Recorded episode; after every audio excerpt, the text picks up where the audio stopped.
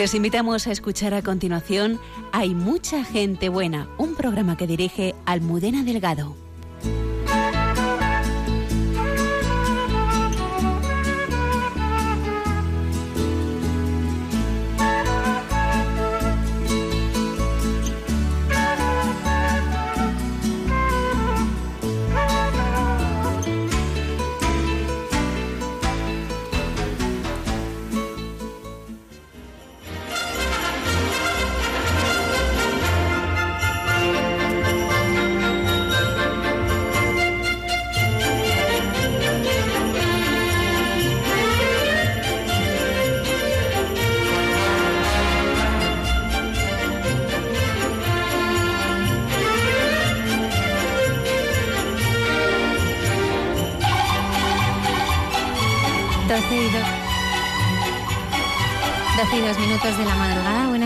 Bienvenidos al programa.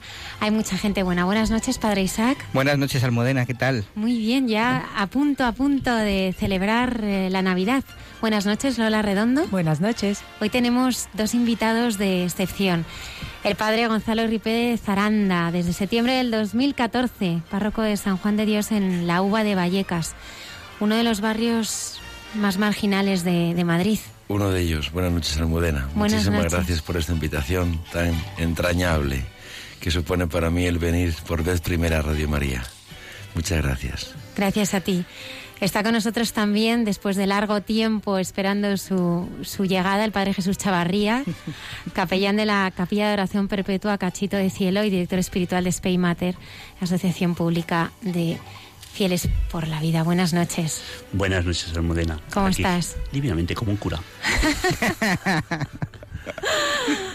Nos acompaña también Amaya Morera, gran amiga de este programa, una escritora fabulosa, estuvo con nosotros hace muy muy poquitos meses. Bueno, a mí se me ha hecho se me ha hecho se me ha hecho muy corto hablando de, de Pepo. Buenas noches. Buenas noches, Almudena, y muchísimas gracias por tu invitación. Pues saludamos también a nuestros habituales colaboradores César Cid, la hermana Carmen Pérez, Jesús López eh, Mesa, que nos acompañan cada viernes eh, con sus secciones. Y a todos los oyentes que nos escucháis desde tantos y tantos lugares. Estamos en un momento muy especial para Radio María y es el momento de la campaña de Navidad, donde pedimos a nuestros oyentes que nos ayuden con esta tarea de evangelización tan importante.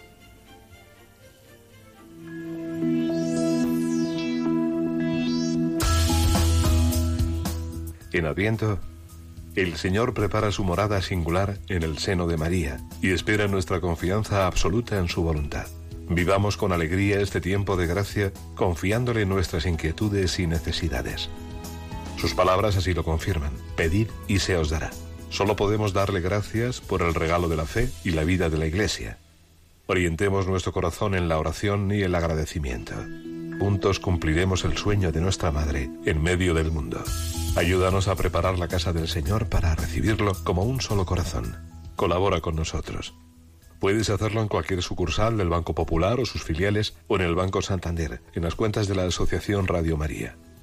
Si quieres que tu donativo desgrave fiscalmente, en las cuentas de la Fundación de Amigos de Radio María, en los mismos bancos, indicándonos tus datos por teléfono si es la primera vez que lo haces.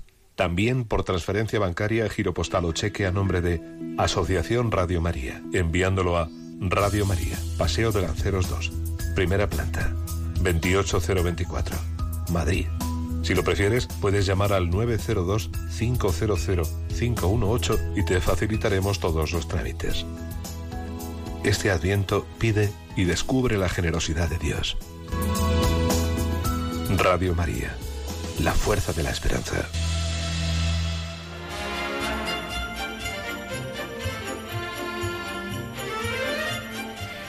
Pues a animaros, animaros a colaborar con Radio María y este proyecto de evangelización. ¿Verdad, Padre Isaac, Padre Jesús, eh, Padre Gonzalo? Con lo que se pueda. Muchas veces es con oración, que es lo más importante, o con, la, o con lo que ofrecía la vida del Evangelio, ¿no? Cada uno con, con lo poco que tiene. Pero sí que nos gustaría que, este proyecto pues fuera, fuera de todos, ¿verdad? No podemos imaginarnos todo el bien, Almudena, que, que hace esta radio, esta radio a tantos enfermos que se sienten consolados cuando la escuchan. Tantas personas que, que escuchan la palabra de Dios y la palabra de la Iglesia gracias a las ondas y sobre todo, como decía el padre Carot que escuchábamos anteriormente, que llega incluso a las cárceles. Es muy importante que, como decías, cualquier donativo, por cualquier pequeño que sea, pues puede ayudar a esta emisora a extenderse. Pues muchas gracias. Estamos eh, en directo y nuestros oyentes nos pueden contactar a través de mucha gente buena radiomaria.es, Facebook y Twitter. Lola Redondo está recogiendo todos vuestros comentarios y queremos dedicar el programa esta noche a, María, que es fiel oyente de este programa y la madre del, del padre Gonzalo Ruiz Pérez. Así que a María y a Rosita de Torrelavega, a Cantabria, un oyente también muy fiel, a quien, a quien también le mandamos un, un cariñoso abrazo. Comenzamos.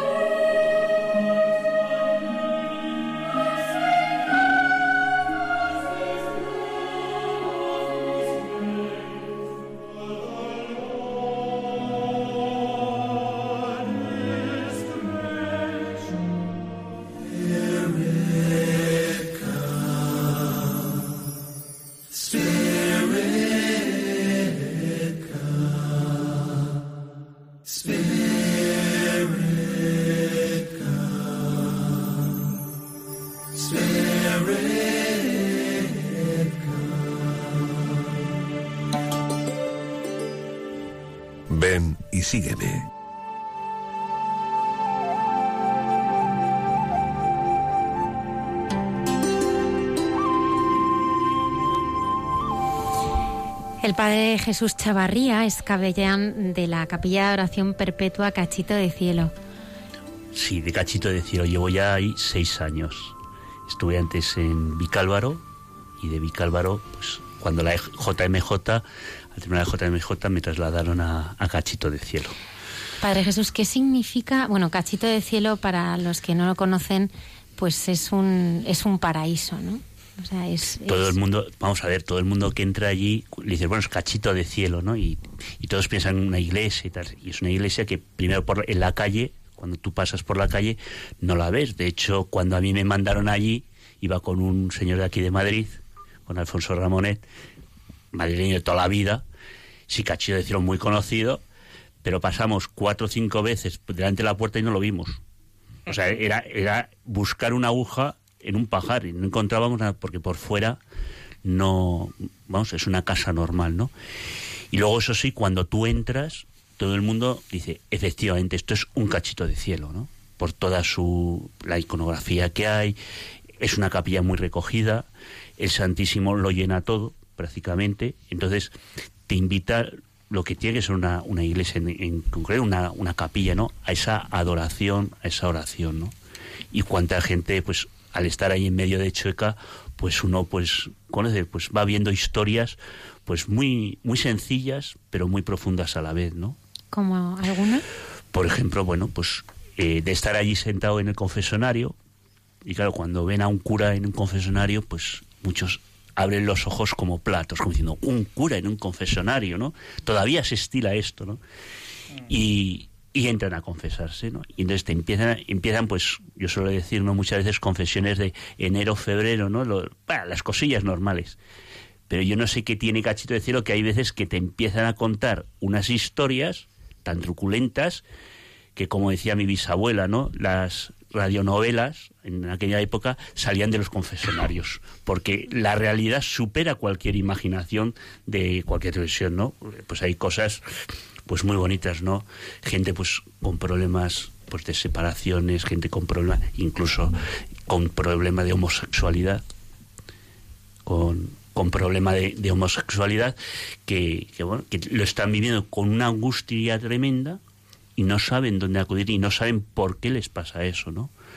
Ha habido algún caso pues también de, drogadicción, ha habido alguna vez que ha pasado por ahí algún, algún preso, o sea, cosas así llamativas, pero luego también es muy llamativo gente que va buscando en Cancho de no a lo mejor, estoy pensando en un caso de que parece que te vienen como a pedir una ayuda material, y aquí es esto lo de, lo de la escritura, ¿no? Lo de los hechos apóstoles, cuando Pedro y Juan van al templo y entonces aquel paralítico les pide una moneda, dándome una moneda para poder, para poder sobrevivir, ¿no? Y entonces el, bueno de Pedro dice, ni oro ni plata tengo, en nombre de Jesucristo levántate, y le arregló la vida, ¿no? Pues muchas veces esa es la situación que la gente lo que busca en el fondo es esa palabra de Dios, y ahí, además de esa palabra, tiene la presencia de Jesús Eucaristía. Y luego con los las personas que van allí a adorar al Santísimo, crean ese ambiente de adoración, de, encuentro personal, ¿no? Entonces, es ir al centro de las cosas. Y de ahí, pues, manan muchas cosas, muchas acciones sociales. De hecho, hay un, de ahí, allí salió en su momento lo que es la obra social de Cachito de Cielo, donde se dan, no son 120 o 180 desayunos diarios, o casi 200 desayunos diarios, eh, a gente pues sin techo, sin hogar, que, que pasan por diarios. Luego aparte las comidas, o sea, de comidas me refiero cestas que se preparan eh, todas las semanas para gente pues que no tiene tiene recursos, o sea, es decir, la oración ante el Santísimo te lleva a una acción, ¿no? Después, bueno, pues hay cosas, pues ya digo que es muy bonitas. Pues eso, y, luego hay, por ejemplo, una cosa muy bonita que yo creo que están haciendo allí las hermanas, tienen un, una agenda en la cual las personas apuntan las intenciones. Y entonces las van apuntando, ¿no? Y entonces ese libro de intenciones todos los días se pone encima del altar o sea, como ofreciéndolas, ¿no? Y entonces los adoradores lo que hacen muchas veces, y sobre todo pues ahora, por ejemplo, ahora por la noche que están allí, ¿no? Pues dices, bueno, ¿por qué pedimos? Tú te coges la agenda esa que van a, y, te, y encuentras historias, por ejemplo, hay una historia de, la agenda, una persona pues que necesitaba para una operación, creo que era una operación para un niño. Al día siguiente, bueno, yo suelo mirarlo y me encuentro un sobre con el nombre de, para, para esta operación, para este caso. En, puesto dentro un sobre, eh, vamos, que simplemente un sobre cerrado y, había una cantidad de dinero y hubo que localizar la persona que para facilitarle ese recurso que, que allí había sucedido. Y de esas cosas suelen pasar. Y hay gente que se te va simplemente a apuntar, no solamente pedir, sino dar gracias por cosas muy importantes yo creo que el, el don más grande que tenemos, que yo creo que es el don mayor que nos puede dar el Señor, es la conversión. Y hay gente que pues piden a lo mejor por un hijo que se convierta y luego después de unos meses resulta que bueno pues ha ido a un retiro o, ha empezado a ir a misa y lo ves allí reflejado no hace cuántos años eh, conociste al, al Señor y decidiste, o decidió él que le entregaras la vida y tú le dijiste que sí? Bueno, yo llevo actualmente 29, 29 años de cura. Yo a los 14 años, como todo hijo despistado, en la adolescencia, en, esa, en ese manejo de, hormonas y de, despiste, yo cambié de un colegio religioso, entré en el instituto público a hacer el, el, BUP en aquella época. Yo soy del BUP todavía, porque todavía no me entero lo que es eso. Lo de la ESO no me entero todavía, pero lo del BUP sí. Entonces, a mí me invitaron a, a unos ejercicios, hice ejercicios espirituales, y entonces ahí empieza mi historia, ¿no? Es un poco ese encuentro personal con Cristo. En el, instituto, pues en aquellos años, pues pasaron cosas pues impactantes, ¿no? O sea, de compañeros que, que bueno, pues que eran muy, muy inteligentes, con grandes cualidades, pero que terminan sin ilusión de nada, llegando al extremo, pues a un compañero mío murió por sobredroga un chico cuando yo estaba en segundo en COU, que todos lo conocíamos, era el chico estrella, ¿no? Por decirlo de alguna manera, pues se pegó un tiro con la pistola de su padre. Entonces tú vas viendo ese ambiente y gente que te dice, no, es que yo no tiene sentido la vida, pero es que yo sí tenía ese sentido. Y digo, algo hay que hacer, ¿no? Y entonces mi primera, mi primera vocación, o sea, mi primer sentimiento fue el transmitir a los jóvenes, o decir, bueno, yo voy a formarme dentro además yo mi toda mi, tendencia no es yo era de ciencias a mí me encantaban las matemáticas de hecho cuando fui al seminario pues el primer año yo lo pasé muy mal en filosofía y entonces me dedicaba con otro a hacer problemas de matemáticas para descansar o sea era un tío raro bueno entonces vas viendo eso y en un momento en unas convivencias eh, de semana de Pascua Semana Santa Pascua el domingo de Resurrección pues el sacerdote hablaba un poco del tema de, bueno, de dejarlo todo. No hablaba en plan sacerdotal, ¿no? De que había mucha gente y, y entonces me empezó, eh, es cuando se me enciende a mí la, la lámpara y digo, ¿y por qué no sacerdote? Y yo digo, no. Yo lo primero que dije, no. Por una razón, soy de ciencias, esas cosas de filosofía, teología, a mí eso no me iba. Y segundo, pues a mí yo que pinto siendo cura, además que nunca los curas me habían gustado, ¿no? La, verdad. Y entonces tú le cuentas los planes a Dios y luego Dios hace lo que le da la gana y se ríe de ti. Y entonces, bueno, de allí, de allí salí, estudié en el, en el seminario de Toledo, estuve allí los seis años, estoy encardinado y me ordené en la diócesis de Calahorra y la calzada Logroño, en La Rioja. Luego el, mi ministerio, pues Estuve un año allí de diácono en una parroquia, la de San Miguel Arcángel. De allí me mandaron a unos pueblos de la sierra, que estuve ocho años, y, he comentado, además hoy he comentado con una persona, pues cómo me enteré yo de mi primer traslado de los pueblos, la salida de los pueblos, yo me enteré efectivamente por la radio. pero no era un destino a otro pueblo, sino era el destino de irme a México y me pararon en la calle que habían dicho en la radio que me iba a Perú. Y digo, yo a Perú, si no sé nada de eso, fui a hablar con el y digo, señor obispo, era entonces don Ramón Búa, digo, señor obispo, que, que me mandan a, que yo voy a Perú, han dicho en la radio. Y dice, no, tú no te vas a Perú, tú te vas a México. Digo, pues no, pues es la primera ciudad que tengo. Y dice, ah, no te lo había dicho. Pues espérate a septiembre y me marché a México y allí estuve cuatro años. Y a los cuatro años vine aquí a Madrid. Estuve con un instituto secular, y, bueno, y aquí en Madrid con en, de capellán en un colegio y luego ya, bueno, ya luego terminé en Vicálvaro y de Vicálvaro a, aquí a, a Gachito de Cielo. Hacer una labor que a veces es una labor muy oculta, que no se ve, pero como digo yo, es tocar el alma de las personas y poner a las personas el corazón delante de Dios, ¿no? Y ahí estás operando y muchas veces parece que no haces nada físicamente, pero, pero yo digo, es, es trabajar ahí y estar horas en el confesonario y, bueno, y estar a ver el pasar de la gracia a manos llenas. ¿Cómo surge esa llamada tuya para proteger la vida?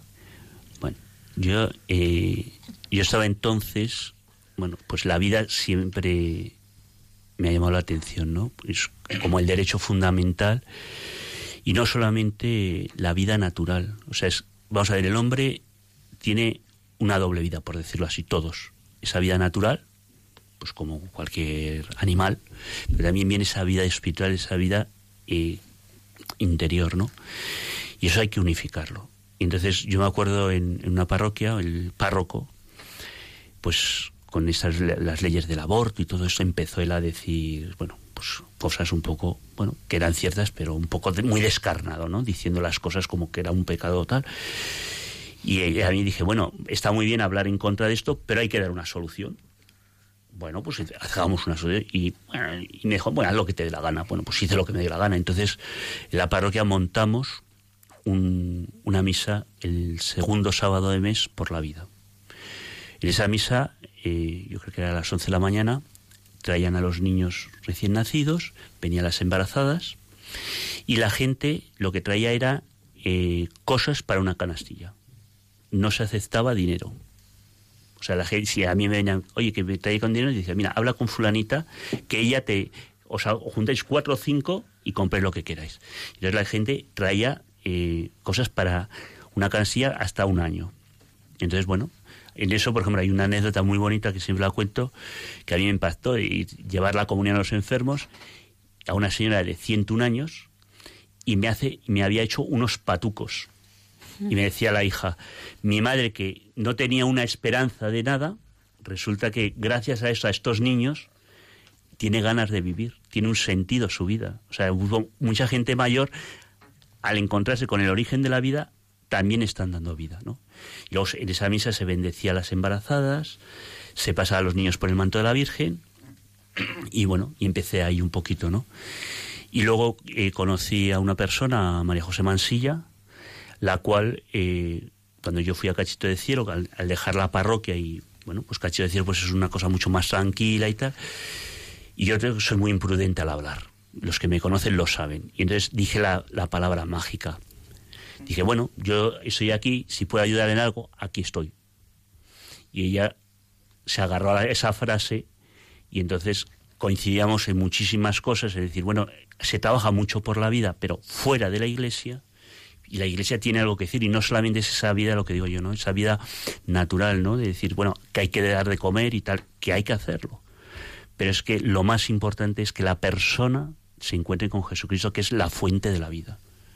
Y entonces, bueno, pues ahora todo esto me ha llevado en, estos seis años, pues a estar dando capacitaciones para eh, en, eh, llevamos más de 30 diócesis en España y hemos dado también alguna fuera de España eh, sobre el proyecto Raquel, que es el acompañamiento y sanación de las heridas del, posaborto, la cual no solo se atiende a mujeres que han abortado, sino a padres, a varones, o sea, de cada cuatro llamadas, una es sobre es de varón. Luego hay otro, el otro proyecto es Proyecto Ángel, que es el acompañamiento a, en el embarazo, en dificultad, y luego ir creando, que es lo que más nos está costando, eh, una cultura de la vida con parroquias por la vida. Eso es lo que, cachito decir, eso es lo que vamos haciendo, ¿no? Y es un, yo creo que es una labor muy desde abajo, muy profunda, pero que va dando sus frutos y bueno, y uno va viendo que, que es la obra de Dios, no es cuestión cuestión nuestra, ¿no? Que seamos más inteligentes o tengamos más cualidades, sino Dios muchas veces podríamos decir, ¿no? Que a veces nos lo hace pasar mal. Podríamos decir que es un poco trasto. El padre Gonzalo podrá decirlo no. Pero en el fondo Dios es un chico bastante bueno y hace bien las cosas. No sé si el, el padre eh, podrá afirmar lo mismo en otro sentido. Por supuesto que sí, Jesús. Eh, no solamente lo, lo, firmo, sino que lo rubrico. Que Dios eh, no, es que, no es que juegue con nosotros, pero sí, sí se divierte. Sí, sí se divierte. Y nos da muchos dones, ¿no? Muchas gracias. Y es que yo creo, vamos, aquí estamos de sacerdotes, ¿no? Aquí en, en los micrófonos, pero cualquiera de los, de los tres, yo creo que el gran milagro es ver la gracia de Dios cómo actúa en las personas que pasan a nuestro lado y nosotros sin enterarnos de, anda, si hacemos estas cosas. Bueno, no hacemos, Dios hace estas cosas a través nuestro, ¿no? Y yo creo que cualquiera de los tres que estamos aquí presentes podemos afirmarlo como otros que nos oigan. Bueno, don Javier Mayerata, que está también ahí escondido en, la mesa de, en la mesa de mezclas. Pues damos también la, bienvenida eh, al padre eh, Gonzalo Ruy Pérez Aranda. Es párroco de San Juan de Dios en la Uva de Vallecas. Es uno de los barrios más marginales de Madrid. ¿Cómo es? Me gustaría que nos hablaras de, de, las personas con, con, las que tú estás, a las que tratas de ayudar. Eh, cuéntanos. El barrio de, de, de Vallecas es un barrio situado, situado eh, a las espaldas de Santa Eugenia. Es una barriada que mm, se configura como tal hace unos cincuenta y tantos, sesenta años, em, de casas bajas y chabolas, incluso de cuevas, y hace unos veintitantos años em, el IBIMA urbaniza aquello y la misma gente que vivía en aquellas casas bajas, aquellas chabolas, pues es la misma gente que vive. Es decir, en muchísimos casos, en otros no, pero en muchísimos casos se ha podido y se ve como aquellas formas que tenían, eh, para bien y para mal, quizás, ¿no? O sea, que no es un juicio, sino que es una realidad que ves que la gente, pues igual que vivía en aquellas casas bajas, con su mismo estilo de vida, pues es la misma gente que y las mismas costumbres. Es un barrio hoy en día que exteriormente es eh, visualmente, estéticamente hablando, es de ladrillo visto, casas de hace veintitantos años, se hizo en tres fases. Em, no te da la sensación cuando llegas de quizás los dramas que dentro de la uva se viven. En todos los sitios, ¿eh? en todos los sitios. La miseria quizás que allí se toca o la pobreza que se toca material em, tiene sus raíces, lo decía muy bien el Padre Jesús, tiene sus raíces en, en problemas, cuestiones morales y espirituales, en gran, muchísimas veces. Pero hay que olvidar que la uva fue muy conocida y quizás lo vuelva a ser pronto y le está siendo ya de nuevo, por otros motivos, eh, pues un lugar de muchísima droga. Eh, también es un lugar, y lo digo con pena, también de mucho alcohol, muchísimo alcohol, que juntos hacen una mezcla explosiva. No es una droga, no es una droga buena, de calidad, es una droga muy adulterada en muchos casos eh, de bajo coste económico y lo mismo el alcohol, el alcohol allí no es los cubatas que se puedan tomar los chavales en Aravaca, un Boadilla, un Pozuelo, sino que es cerveza tras cerveza tras cerveza.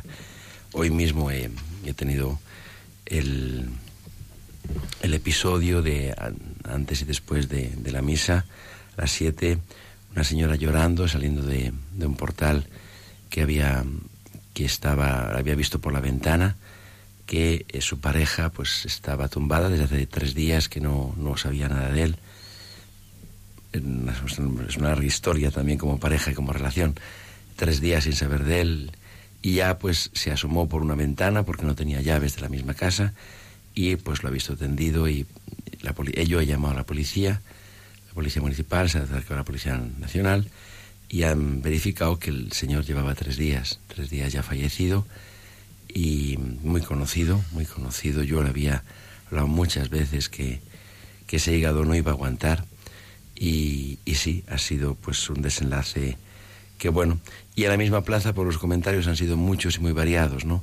Muchos y muy variados porque unos la juzgaban, otros la atacaban, otros la defendían, otros eh, intentando mofarse en cierto modo de, de la vida que este señor había llevado, que que no era digno de una misa, de un funeral, sino que decían es más de Satán, que si realmente había cielo para él o era había infierno.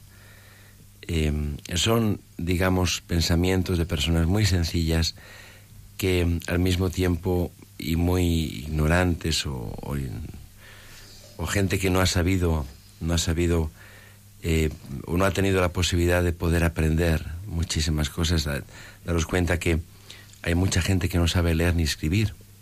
De hecho, uno de los programas que estamos, uno de los muchos programas que en la parroquia estamos desarrollando, es un programa de alfabetización o de formación básica de adultos para aprender a leer y a escribir a gente de 50, 60, 70 años y que salen de su propia vergüenza y de miseria para poder pedirte que por favor enséñame a leer o a escribir o a contar. Entonces es un barrio que exteriormente es agradable, en el sentido de que, bueno, los jardines no están cuidados, está claro, pero no da la sensación que pueda, dar, que pueda dar un barrio como La Cañada, por ejemplo. Pero, en cierto modo, en muchos casos, em, la tipología de gente no deja de ser muy parecida. Hay, no hay prácticamente gente latina, no hay gente en lo que es el barrio, es cerca sí, pero en el barrio porque todos los pisos pertenecen prácticamente al Estado. Nadie puede alquilar ni vender nada porque eh, o es dinero B o es por patada, pero no es porque lo puedas alquilar. La forma de vida tiene muchas cosas, muchas cosas muy positivas. El amor a los ancianos, el amor a los niños, el amor a las madres. Eh, tengo muchas anécdotas y hermosísimas de gente que mm, ha podido tener una vida, digamos, disoluta, en cárcel, en droga, y una de las cosas que más les duele a la gente y que más me recuerdan a mí cuando me preguntan, ¿cómo está tu madre?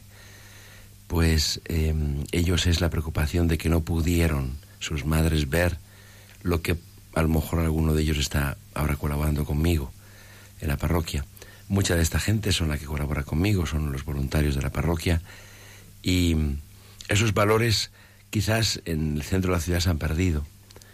Eh, allí se aprecia mucho la vida, o por menos parte de ella, parte de ella.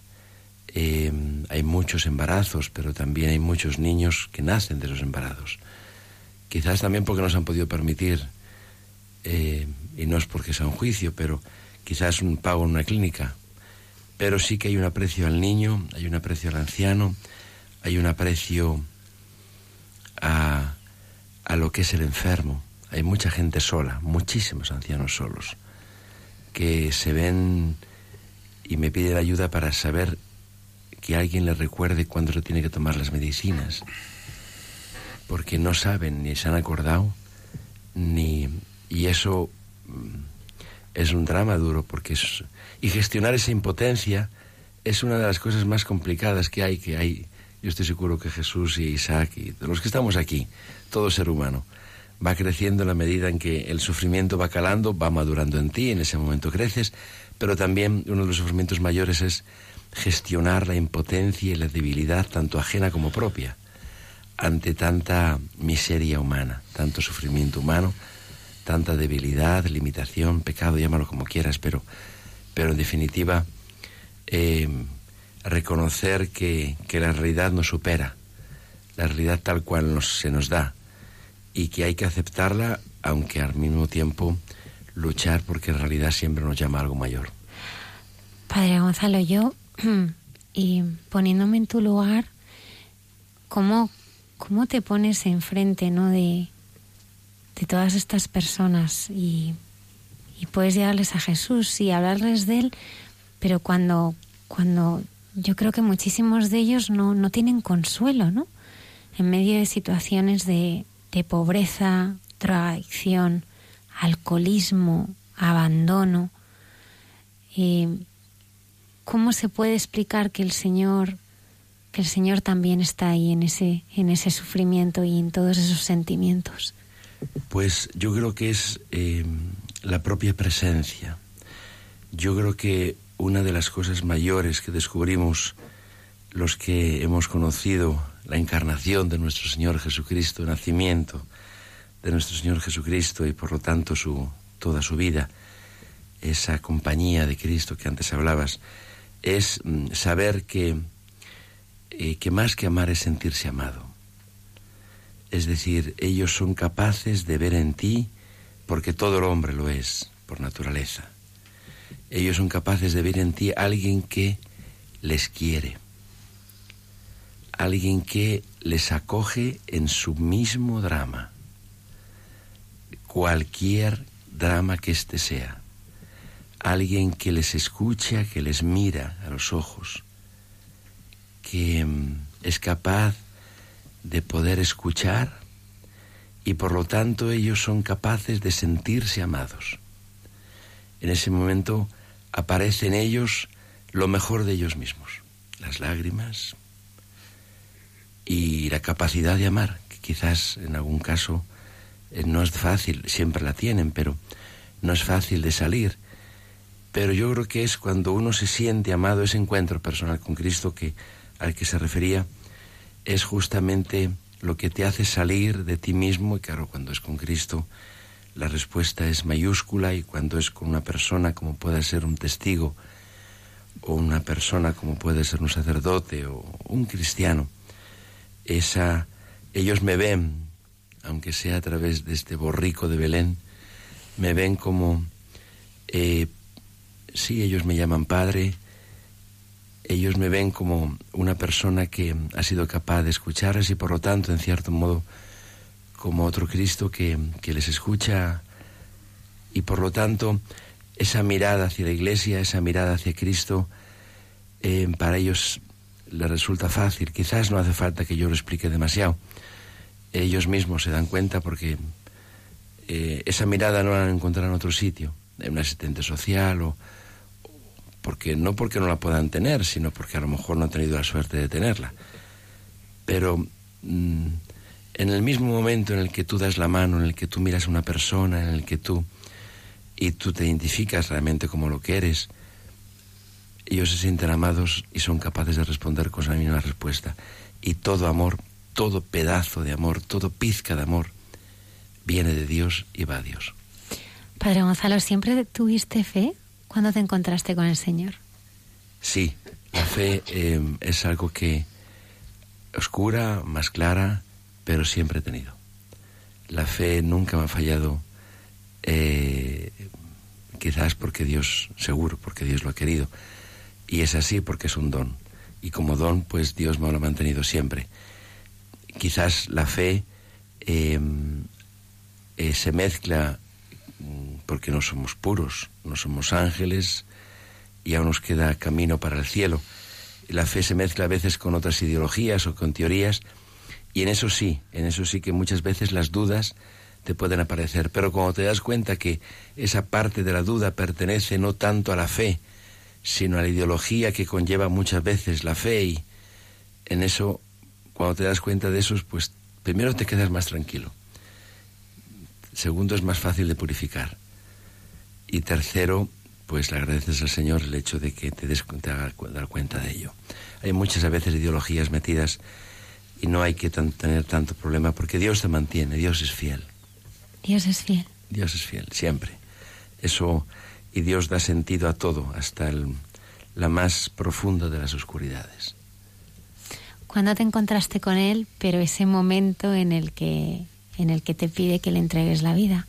Pues fue de, bueno, hay que, primero es un homenaje a mis padres, un homenaje a mis padres porque es el primer santuario de la vida y de la vida con mayúscula, no vida natural, sino esa vida que, que es capaz de llevarnos al cielo, pues para ello hemos nacido. Mis padres, eh, en esa educación que nos han dado a todos, señalaron desde muy, desde el inicio, no porque yo haya ido a misa desde el vientre de mi madre, porque yo creo que no faltó en mi vida un domingo a misa, eh, aunque tuviera un año o dos, gritara, corriera por la iglesia, pero eh, mi madre siempre ha tenido una educación, especialmente mi madre, una educación exquisitísima para con todos sus hijos, eh, de modo muy explícito. Mi casa se reza el rosario todos los días.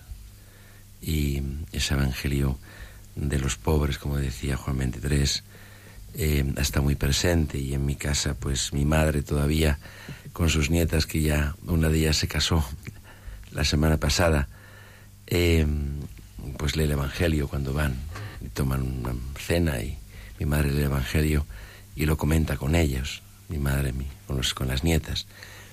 Y es, es, un santuario de tal calibre que eso queda impregnado para toda la vida. Es un, un hábito, ya es forma parte de, de, de, una fe que tiene cuerpo, de una fe que tiene, que tiene persona. Y a partir de ahí, pues, eh, la vida, el estado que pudiera uno elegir. En mi casa han pasado muchos sacerdotes, siendo yo niño, porque iban. Era una forma de vida. Y a partir de ahí, pues el encuentro del Señor era muy fácil a través de los mismos testigos. Era muy fácil, parroquial.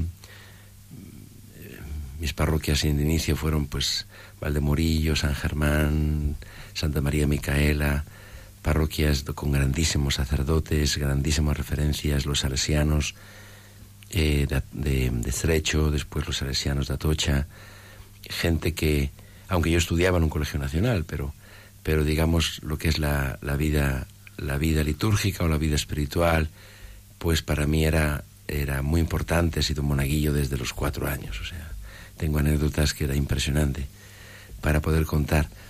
Era, para mí era algo que era tan de casa que nunca he salido de ahí. Salido de ahí sería salir de mí mismo. Y es un reconocimiento a la familia. A partir de ahí, todo lo que es el desarrollo vocacional ha sido simplemente, pues eso, el Señor te va señalando de mil modos y maneras el modo de llevarte hacia Él. Em, supongo que en muchos momentos eh, tendrás que, hablar a, bueno, a, todas las, las personas ¿no? que, te acompañan, que están sufriendo ¿no? en tu ministerio, ¿no? y tienes que hablar de ese Jesús que tú conoces, pero ellos no. ¿no? ¿Y cómo es ese rostro de, de, Jesús? Si tú tuvieras que explicarle a alguien cómo es ese Señor que tú, que tú conoces, que tú amas, ¿cómo, ¿cómo es el Señor? ¿Cómo se muestra y sale a tu encuentro día a día? Eh, el Señor que, que, nace en Belén, que pasado mañana vamos a, a celebrar con toda la iglesia, un nacimiento que hubo y un nacimiento que hay todos los días, es un Señor que es tan infinitamente hermoso, bello, grande, verdadero, que es difícil eh, encerrarlo en unas palabras, ni siquiera en una expresión, maestro, padre, Señor, hermano, eh, quizás en los momentos de cada uno de la vida, incluso en los momentos del día y en los momentos, aparecen los distintos rostros que el mismo Señor nos manifiesta en su propia vida. Aquel niño desvalido, aquel niño que es acogido en un pesebre, aquel niño adolescente que va creciendo, joven, trabajador, silencioso, en silencio de Nazaret aquel ya joven adulto que sale peregrinando por las calles y por las ciudades de Galilea, de Samaria, aquella persona eh, manifiesta ya en obras y palabras el mismo Dios caminando por las calles de Jerusalén con su cruzacuestas, el mismo Dios que se manifiesta glorioso en su resurrección o en sus apariciones en Galilea, eh, te manifiestas de Él de forma muy diferente también en el momento en el que tú también te encuentras. Y Él mismo también se, se desvela también de un modo distinto. Por eso la iglesia que es madre y es muy sabia, porque es madre, eh, nos señala y nos va señalando al cabo del año los distintos rostros para que no perdamos nunca que el Señor es mucho más grande que en lo que se pueda encerrar solamente una expresión de hermano. Yo mismo he evolucionado, quizás eh, he ido conociendo, porque el Señor así lo ha querido, eh, de expresiones como yo podía tener, hermano, amigo, eh, a expresiones como, pues, últimamente me gusta mucho, mucho decirle, Redentor mío, quizás porque veo muy de cerca, ¿no? Su, capacidad de poder redimir todo aquello que, que, tocamos y todo aquello que estropeamos y todo aquello que con nuestra libertad pues muchas veces pues malformamos y usamos de mal manera. Yo creo que la vida nos va enseñando y al mismo tiempo el Evangelio nos va señalando muchos rostros muy diferentes y muchos nombres muy diferentes, que todos ellos nunca agotan lo que es la belleza y la grandeza de Cristo. A mí me gustaría que nos hablaras de, las personas que tú cuidas, y personas concretas que ahora mismo, hoy, esta noche, pues están sufriendo y son el rostro vivo de, ese Cristo sufriente. Y a veces pues vivimos en nuestra vida alejados de, de realidades que están mucho más cerca de lo que nosotros podemos pensar. Y me gustaría pues pues acariciar ¿no? el rostro esta noche ¿no? de, pues de esta misma mujer que acaba de fallecer, ¿no? La, este hombre. Este hombre que acaba de fallecer y, su mujer, ¿no? Con, o su pareja, ¿no? Con la que, bueno, pues él compartía la, la vida, ¿no? ¿Cuáles son los problemas y los rostros de las personas con las que con las que tú tratas día a día? El, el mayor problema, eh, y en ese sentido habría mucho que hablar acerca de los sentidos tan tergiversados que hay. En ese sentido, el Papa Francisco ha sido eh, muy clarividente en esta primera jornada de los pobres, en su mensaje. Eh, los distintos sentidos tergiversados, em, ideologizados acerca del término pobreza. Hay que tener mucho cuidado porque la mayor pobreza del hombre no es la pobreza material, no es la que se pueda curar con dos, siete, veinte, doscientos euros, ni el kilo de arroz que le pueda faltar o el... Eso digamos que puede doler porque escuece que una madre tenga que, licuar un litro de leche en ocho botellas para que pueda llegar. O escuece el hecho de que no se le pueda dar a sus hijos un poco de aceite y o escuece el hecho de que tenga uno que robar para poder tomar un poco de queso, o escuece el hecho de que, bueno, pues de que uno no le pueda dar una vida diferente de la que uno puede llevar, y escuece el hecho de, esa impotencia y de falta de esperanza de un futuro distinto, sobre todo para los hijos. Pero no es la mayor de las pobrezas. Em, esa miseria em, esa, o esa falta de economía eh, siempre, siempre, siempre encierra dentro en sus causas una pobreza moral y espiritual, siempre. Em, ajena o propia. O sea, no solamente es propia. No estamos hablando de en ningún momento de, de un juicio moral en el sentido de pecado, no pecado, debilidad, no, no, ajena o propia, porque muchas veces son ajenas. Es decir, no olvidemos que, y no es un discurso ahora que quiero hacer reivindicativo aquí ahora mismo porque no estamos en ese momento, pero, pero no olvidemos que si existe gente que, mm, por lo menos estamos en una lógica en el mundo en el que las cosas se aprecian, los objetos son queridos, incluso las plantas, los animales son queridos y en gran medida las personas son usadas. Eh, eso eh, no hace falta más que abrir algunos medios de comunicación donde el aprecio y el corazón se ponen en las cosas y en cambio en las personas eh, se utilizan las personas para apreciar las cosas.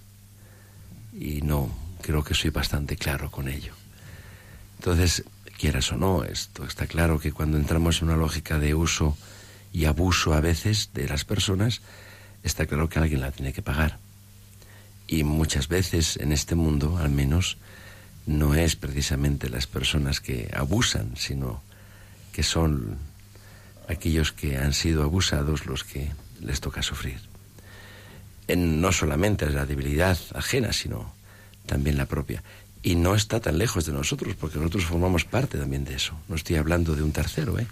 Estoy hablando de, uno mismo, que en qué medida yo siempre ante ellos eh, recapacito en qué medida yo no abuso también. Y yo no uso también a veces, o no he usado para intentar evitar de hacerlo. A personas eh, que a veces por, por intereses, a veces incluso buenos, pero podemos estar utilizando para aprecio de cuestiones, o como decía Van Tuan, a veces por las mismas obras de Dios dejamos el rostro de Dios mismo. Y es dura la expresión.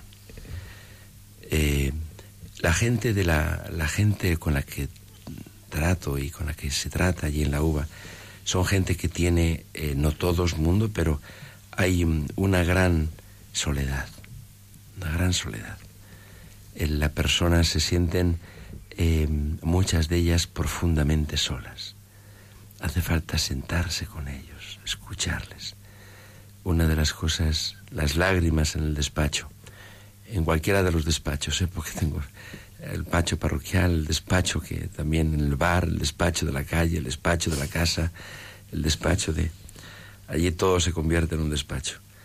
Eh, las lágrimas que a veces salen más o menos, eh, más físicas o menos, pero siempre salen cuando se sienten y alguien empieza a hablar con ellos, sin juzgarles, sin pretender nada de ellos, sino que vean la gratuidad.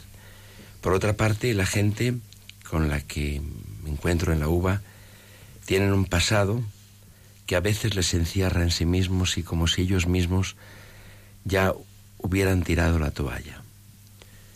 Y olvidan que aquella frase famosa, que no sé quién la dijera, pero que es grandiosa, que, que todo santo tiene un pasado y todo pecador un futuro. Y, y por lo tanto eh, la esperanza siempre está abierta, siempre, donde menos lo esperas. Aquella famosa película, El Santo Bebedor y Santo Bebidore, donde siempre la esperanza, donde Dios siempre espera, siempre espera y la última palabra la tiene Él.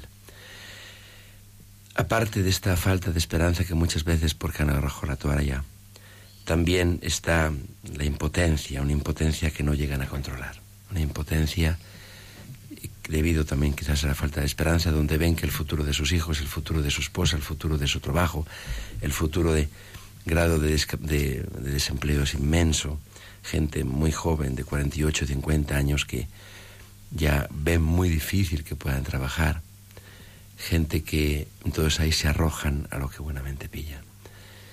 Y no todos, mucho menos, pero... Y pero claro, a partir de ahí también salen otras muchas posibilidades que te hace ver la grandeza del ser humano, como a pesar de todos esos límites y debilidades, el ser humano reivindica su dignidad y de la soledad sale una capacidad de comunicación inmensa hablan de lo profundo cuando salen. De la falta de esperanza sueñan, no dejan de soñar y te señalan sueños hermosísimos. De esa impotencia eh, sale la rabia y, el esfuerzo y la lucha. Cuando damos, en la parroquia estamos dando cerca de 22.000 kilos de comida cada 15 días, 22 toneladas de comida eh, sale una capacidad de lucha como queriendo romper esa impotencia, eh, sino para ellos, para otros. Con lo cual, si a veces vemos lo negativo, ahí me gusta mucho ver que siempre de lo negativo la naturaleza, la naturaleza real, la dignidad humana reivindica su lugar. Y a veces cuesta, pero lo que sabremos en un día, también hoy podemos atisbar, como la dignidad humana reivindica su lugar y por encima de tanta veces miseria sale y es esplendorosa. Quizás por la oscuridad que hay, la luz cuando se ve es hermosísima. Cuando hablas de, de bueno, el Señor es lo que hace, ¿no? O sea, devuelve la dignidad, ¿no? Yo creo que ahora estamos en la sociedad del uso todo, todo el mundo te, usa, te, tira, te coge y, te deja sin, sin nada, ¿no? Y, cuando les hablas del Señor, hay personas que, en estos entornos tan complicados han tenido encuentros con Cristo vivo. Em, la parroquia, eh, eh, justamente por esa misma falta de formación que han tenido, por esa misma falta de referencia sacramental, litúrgica, catequética. Eh, hablarles del Señor, en primer lugar, eh, tienes que hablarles muy desde el testimonio tuyo. Eh, en segundo lugar, es verdad que ese mismo testimonio van dando, se van dando pasos y yo he podido celebrar muchísimos bautizos, muchísimos en un barrio en el que apenas había bautizos, eh, sin entrar en un pasado. Pero eh, he podido. ¿Por qué? Porque la gente te ofrece aquello que es lo mejor que tienen, que es a su propio hijo, y a través de ti se lo ofrecerá el Señor. A partir de esta realidad primera sacramental, como puede ser el bautizo, todos los años hay bautizos de adultos, todos los años hay primeras comuniones, todos los años hay bautismos de niños. Día 7 de enero suelo bautizar a los niños mayores de, de 6, 7 años. Este año pues habrá cerca de 12, 13 niños. a partir de ahí, esa primera realidad ya más catequética, más em, se hace de modo muy gradual, de tal modo que poco a poco, es decir, yo no puedo esperar que apenas llegué, pues se, se instauró la adoración al Santísimo Sacramento los jueves y hay poca gente. Pero primero el Señor lo sabe, segundo el Señor espera y tercero el Señor sabe que estoy ahí y que yo pues doy lo que doy y podría dar más, pero Él sabe que estoy allí. En cuarto lugar, Él sabe la gente que está ahí y las conoce y a cada uno les va señalando su camino.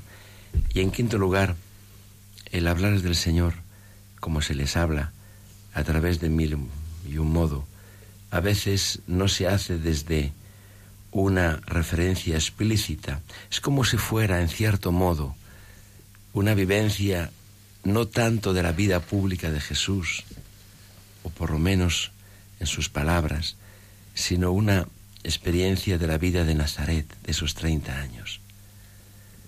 En cierto modo, en cierto modo, aunque efectivamente no hemos de olvidar que son muchos, son muy diferentes y en muchos casos la vida pública de Jesús, de nuestro Señor, eh, también se les manifiesta a ellos en palabras y en obras. Hay casi 100 niños de catequesis y eso es muchísimo en la UBA de Vallecas. Pero para el resto de personas, para mayores, adultos, ancianos, es en cierto modo y me siento como, me vivo como como esa vida escondida de Jesús en Nazaret, donde quizás no le hacía falta decir muchas palabras para mostrar la grandeza que él conllevaba. Padre Gonzalo, eh, para estar en medio de tanto sufrimiento, te escondes en la oración y es que creo que debe ser sino absolutamente imposible. ¿Cómo es tu relación con Jesús? ¿En qué te ha cambiado? y qué es lo que ¿Qué es lo que te dice para poder llevar todo este peso? Sí.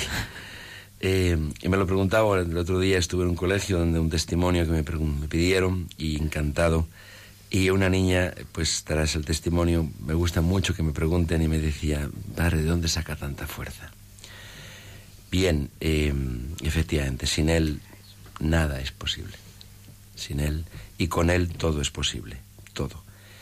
Eh, todo absolutamente todo. Es verdad que, como decía el Padre Jesús, se divierte con nosotros y nos exprime y a veces nos desconcierta. Eh, no es que nos cambie las reglas del juego, es que nos cambia de juego cada vez. Y ahora que, pues, pero al mismo tiempo no es que se ría de nosotros, es que en cierto modo nos hace ver que la vida no depende ni de nuestros métodos, y, que Dios lo da a sus amigos mientras duermen. Cuando el Señor, eh, en la relación con el Señor, quizás mi relación no tengo tanto tiempo como antes de ir a la uva, porque ahora el tiempo está muy limitado, pero mira, mi oración es muy intensa. Eh, es muy intensa porque, quizás también por el tiempo, la Eucaristía al celebrarla son momentos de como de, de estar y apoyarme en aquel que todo lo puede, quizás por la impotencia mismo que uno tiene. Quizás antes, y eso quizás lo se ha adquirido, lo ha adquirido personalmente, son momentos de descanso en él tan profundo, tanto físico como moral, como espiritual, como sacerdotal. Descansar en aquel ya no porque no me suenan los, móviles en ese momento, porque gracias a Dios no me suenan durante la Eucaristía, pero realmente es un decir, aquí, aquí estoy, hasta aquí llego. Tú lo puedes todo, tú sabes cómo hacer las cosas, tú sabes cómo indicar los caminos, tú sabes cómo iluminar esta situación. Si aquí estoy, tú sabes que estoy aquí, tú sabes el modo. Entonces esa relación eh, o no, te crea una relación muy directa, muy entrañable. Antes quizás miraba más al sagrario, ahora quizás me apoyo más eh, y cierro más los ojos apoyándome en él. Es una cosa física, por ejemplo, que personalmente me da cuenta. Eh, me gusta mucho contemplar a la gente como reza y me añado a ellos. Gente que reza desde una soledad grande.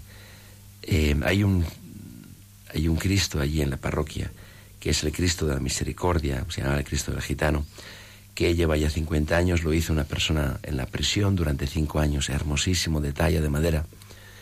Y al año de la misericordia lo, se nos ocurrió el sacar, el, pasear el Cristo por las calles. Este Cristo eh, lo llevan prácticamente en su totalidad gente que, pues, cuya vida, pues, no ha sido precisamente la de Teresa de Lisieux. Eh, pero es hermosísimo ver al Cristo.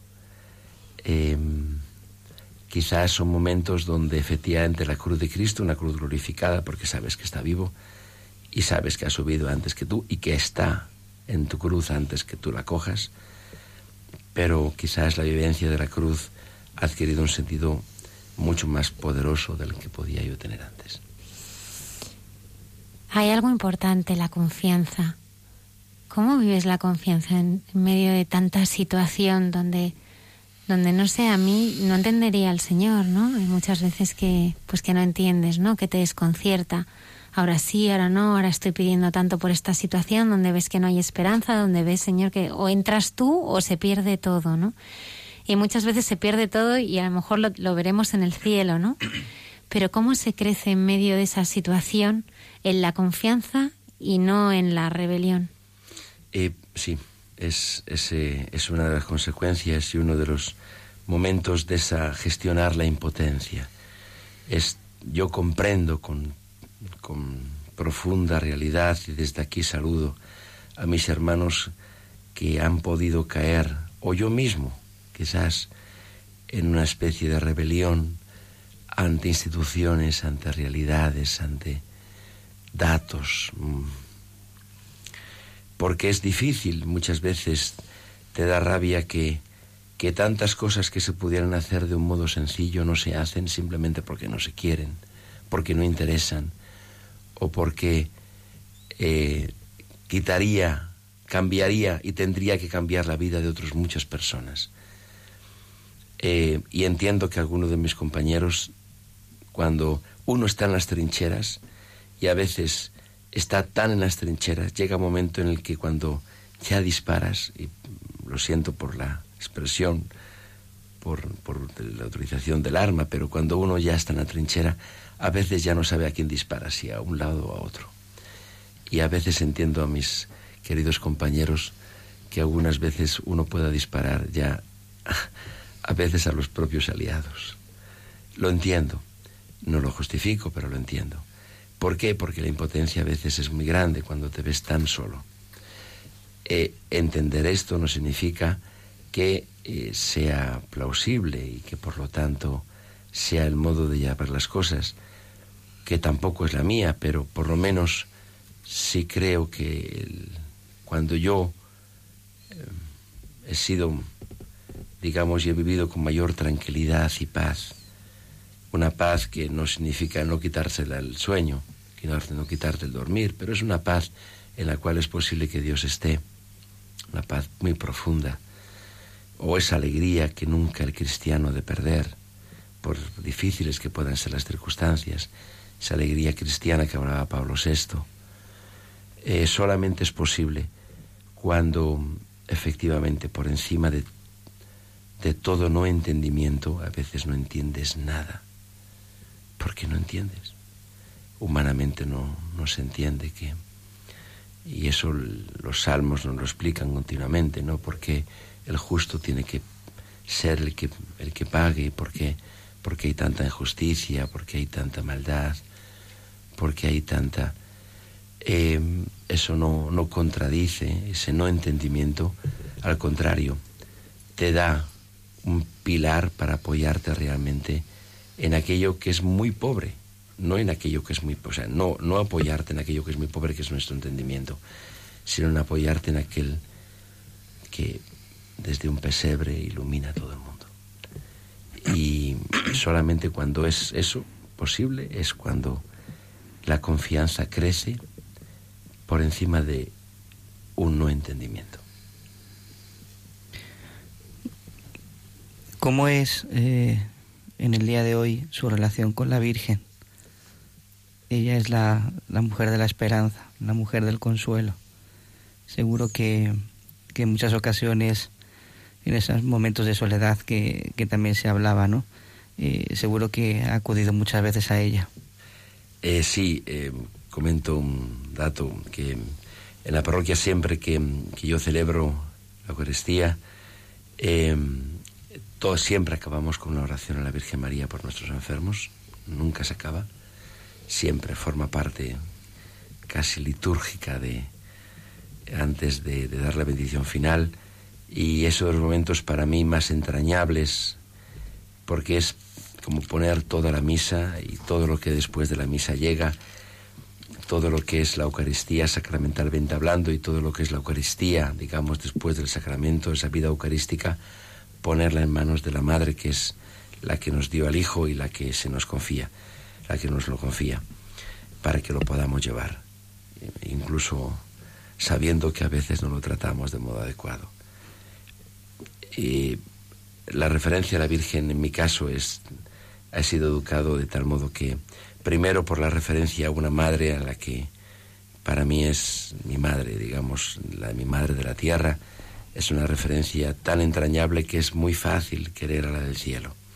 Y por otra parte, eh, en mi educación ha sido tan mariana que es imposible que al comienzo del día, al final del día, al mediodía, la hora del ángelus, eh, esté continuamente presente siempre la Virgen, el rezo del rosario partido, te lo parten 200 veces, eh, pues esté continuamente esos pequeños cachitos de cielo que se van repartiendo al cabo del día son muy frecuentes. Y la Virgen eh, en el barrio de la Uva, eh, por ejemplo, eh, es una de las cosas que más me han ayudado porque al, al poco de llegar eh, fue muy fácil poner el rosario diario en la, en, la, en la, capilla pequeña. Va muy pocas personas. Pero yo siempre digo que esas cuatro, cinco, seis personas que van es como si fuera toda la uva en ellos. Y de algún modo representan y ponen voz a tanta gente que todavía o no conoce a la Virgen o no se relaciona de ese modo con ella. Porque el corazón de un hijo clama al de una madre, siempre, siempre, igual que el de un hijo clama al de un padre, pero, y por lo tanto, eh, como somos todos hijos de la madre, todo hijo clama a su madre de algún modo o de otro.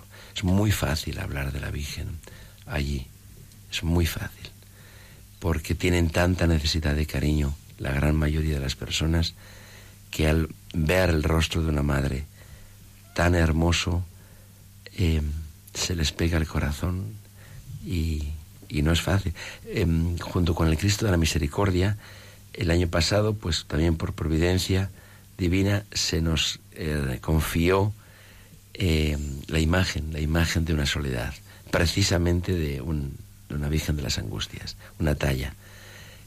su autor pues nos la depositó, nos la dejó allí y ahora mismo acompaña a la Virgen, va delante de la Virgen en la procesión del Viernes Santo y ha sido como digamos completar el misterio de Cristo. No se podía no se podía contemplar el misterio de Cristo crucificado, muerto, sin contemplar el misterio de una madre que lo ofrecía. Hace muy poquito tiempo ha recibido el premio Alter Christus, que reconoce la, la labor oculta de los sacerdotes, como nos hablaba también el, el Padre Jesús, que ha significado para ti este premio? Pues eh, simplemente que el Señor cuando se ríe de nosotros, se ríe de nosotros. es decir, yo eh, hace años había escuchado de esta realidad, de esta fundación, pero en ningún momento yo conocía que había unos premios ante Cristos. Cuando me llaman, además estando de peregrinación con la parroquia, porque pude, como un milagro de la gracia y de la naturaleza, y de Dios y de sus testigos de poder llevar a 60 personas a, a besar la Santa Cruz de Liébana, de Potes, allí en Santo Toribio de Liébana, el Lignum Crucis. Estando en Potes se me llamó y una persona me comunicó que se aceptaba este premio. Yo dije, pues Señor, dije, además lo dije, que lo recibía por el reconocimiento que se hacía a la parroquia y por el reconocimiento que se hacía a tantísimos sacerdotes que habían pasado por esa parroquia y por lo tanto a muchos otros sacerdotes, muchísimos mejores que yo, en todos los sentidos, que pues no lo habrían recibido, pero eran mucho más, y que en ese sentido lo recibía. Y así lo expliqué también el mismo día. Eh, ¿Qué ha supuesto? Pues nada, simplemente pues el agradecer al Señor que, el Señor sabe porque junto con José y con María había un borrico y una mula. Eso lo sabe él solamente. Eso solamente lo sabe él. Podía haber escogido cualquier otro, pero escogió a un borrico y una mula. Eh, no, lo digo en serio, no es, es no, de hecho, prácticamente no dije a nadie que había recibido el premio. De hecho, me han hecho unas broncas después porque, pues, eh, conmigo lo recibieron otros tres sacerdotes que venían acompañados, pero eh, yo no sé, es quizás también una forma de, de vivir ese misterio también de Nazaret que quizás estoy viviendo ahora, ¿no? Quizás, pero lo recibí con mucho cariño y ah, por supuesto que lo acogí y lo agradezco, pero ya digo, en nombre de tanta gente que, que lo merece muchísimo, vamos, muchísimo más que yo. Me gustaría que antes de terminar la entrevista, eh, pues eh, desearas algo especial para los siguientes de Radio María esta Navidad, ¿qué, te gustaría que, les pasara a los siguientes que nos están escuchando? Pues eh, os deseo, queridos amigos, hermanos eh, e hijos, eh, que, que el niño Dios que, que ha querido nacer y quiere nacer y siempre querrá nacer, que siempre querrá tener esa ese pequeño lugar y pesebre en el corazón, que el niño Dios encuentre un corazón en vosotros sencillo y suficientemente limpio como seguro que lo puso María, para que el niño Dios no solamente se encuentre encima de nuestras mesillas, de nuestras mesas del salón, de la entrada, que ese niño no solamente se encuentre en la iglesia cuando vayamos a besarlo el día de Nochebuena, sino que ese niño que todo lo hace posible y a todo da sentido, por grande que pueda ser la oscuridad, que haya nacido en vuestro corazón, que nazca, que crezca, se desarrolle, que muera y que resucite. Por eso la Iglesia puede decir continuamente que todos los días es Navidad, porque todos los días el Señor espera seguir naciendo y despertándose contigo y durmiendo a tu lado para que a su vez tú seas también, como la Virgen María, eh, un portador de aquel que quiere llenar el mundo con su presencia. Padre Gonzalo Ruy Pérez Aranda, párroco de San Juan de Dios en la Uva de Vallecas, uno de los barrios más marginales de Madrid, pero que cuenta con muchas más personas a partir de esta noche que van a, a rezar. Eso lo espero. Y acompañar con su oración diaria, con su sacrificio a todas aquellas personas que, que se han quedado sin esperanza, que están sufriendo, que, que nos necesitan. Y desde hoy hay muchas personas que van a sostener con su corazón el sufrimiento. Muchas gracias. Muchas gracias, Padre. A vosotros siempre.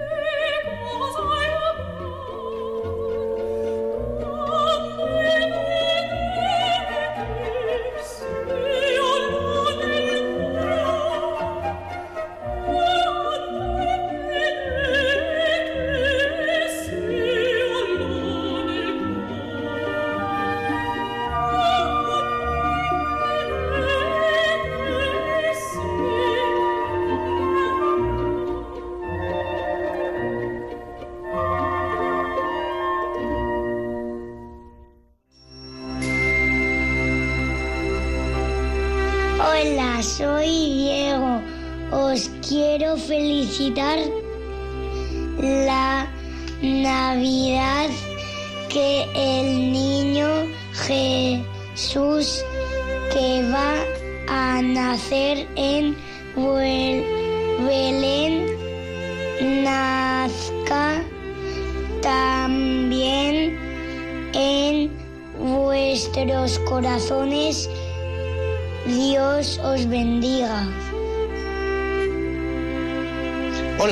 llamo Juan. Soy de Madrid, para Radio María y el programa Mucha Gente Buena.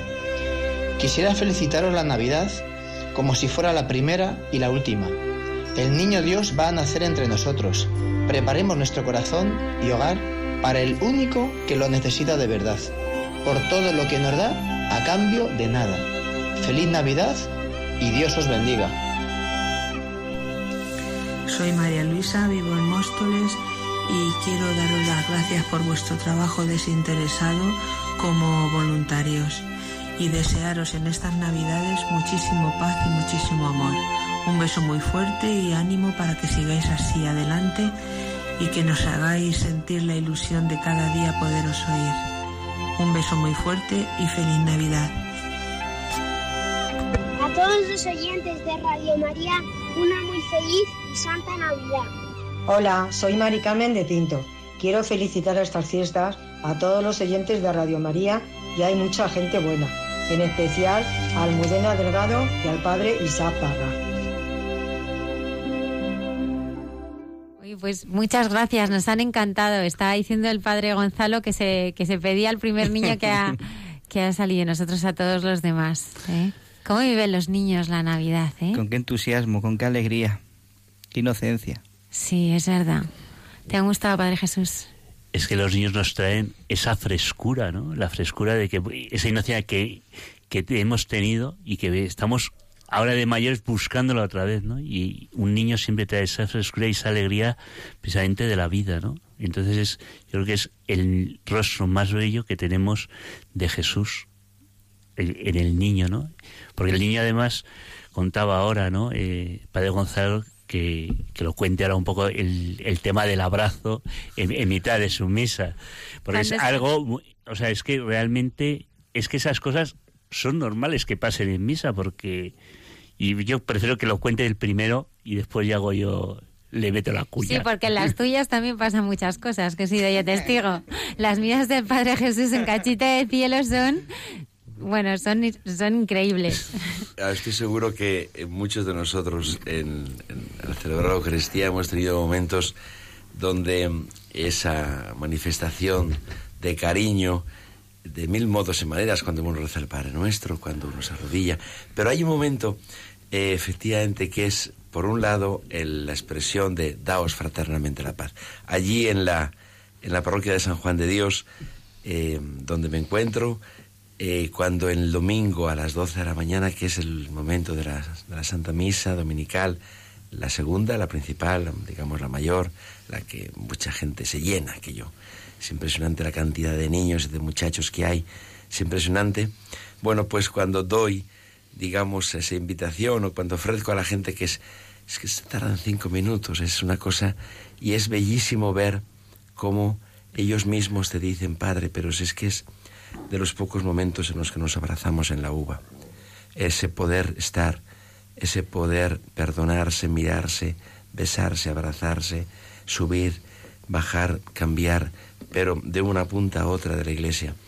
Y la otra anécdota de las muchas que podíamos contar es que eh, a veces en la misa, bueno, pues la iglesia está orientada hacia la misma plaza, la plaza, digamos, principal del barrio, y muchas veces algunos niños, no solamente uno, sino varios, eh, estando yo celebrando la misa, cuando, en el momento en el que sea, da lo mismo, ellos no entienden de eso.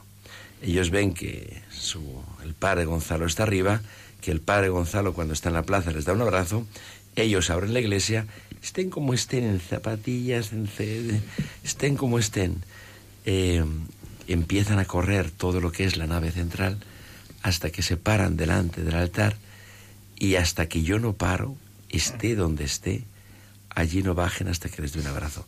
Les doy un abrazo y automáticamente con la misma empiezan a correr y afuera. Es una expresión de hermosura y de frescura. Es como si ellos mismos quisieran abrazar a ese Dios que todavía eh, no han conocido.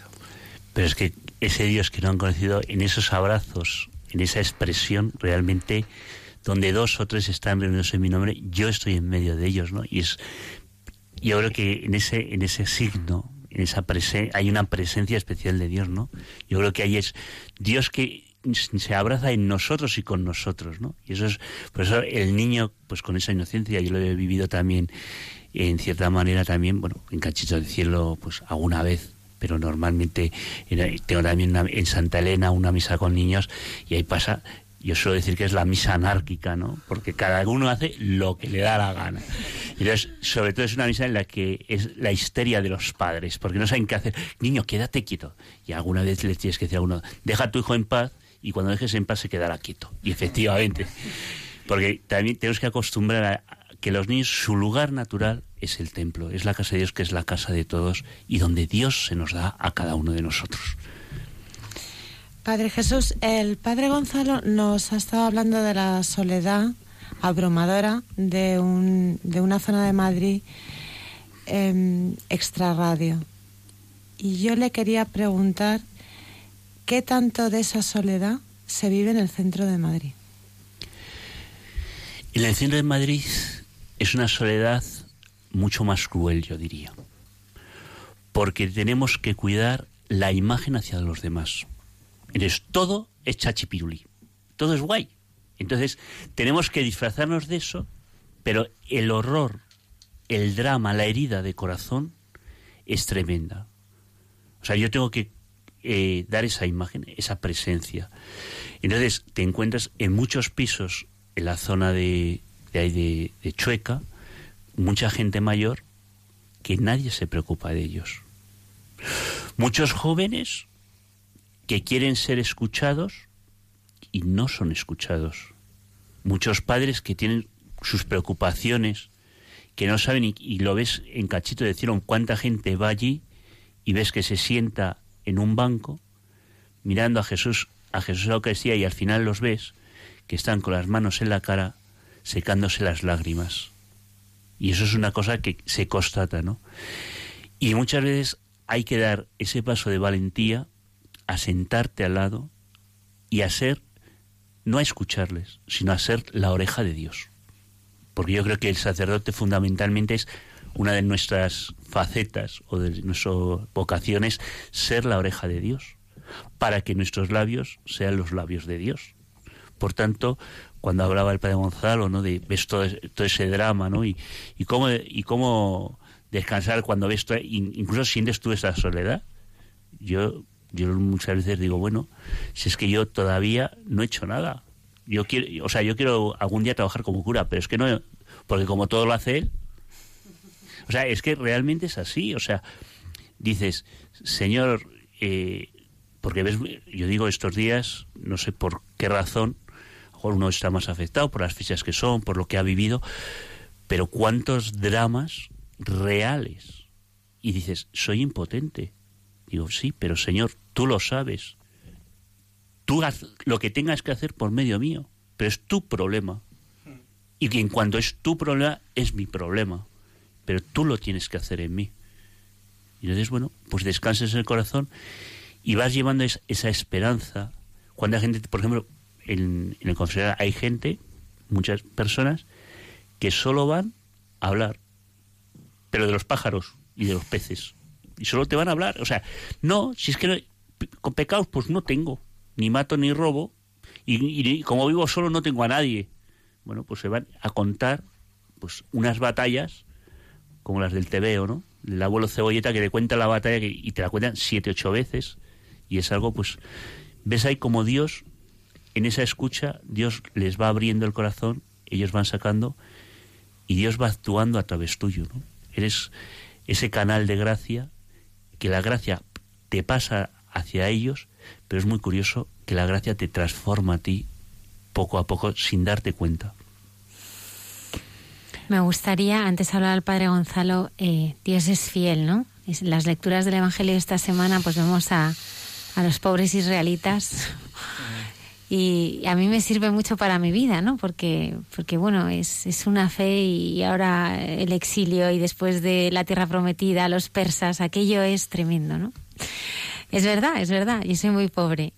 Pero a mí me gustaría que el Padre Gonzalo y el Padre Jesús nos hablaran de dos momentos en su vida donde el Señor, donde han podido realmente vivir en carne viva que Dios es fiel. Dios es fiel. Dios no me ha abandonado, Dios me desconcierta. Eh, muchas veces no, no entiendo las cosas que pasan. Eh, se ríe de mis planes y, solo me queda más que confiar, pero, pero Dios es fiel. Yo, una experiencia pues reciente y los más allegados la conocen, ¿no?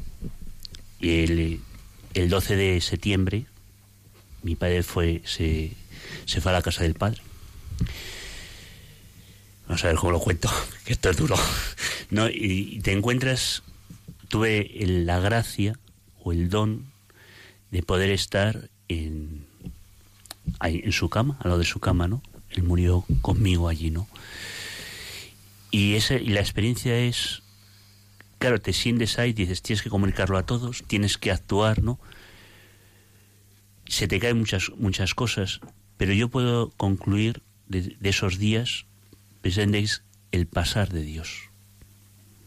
O sea, es ver, eh, yo, una de las cosas, ¿no? Es, yo tengo una hermana religiosa, que está en Valencia, y ella no pudo venir por las circunstancias, por las circunstancias, distintas circunstancias, ¿no? Y ella, pues, todos los días iba, en, en esa última semana, iba todos los días a la Virgen de los Desamparados, a, a pedir a la Virgen. Y ella pedía lo mismo que yo, que la Virgen se lo llevara.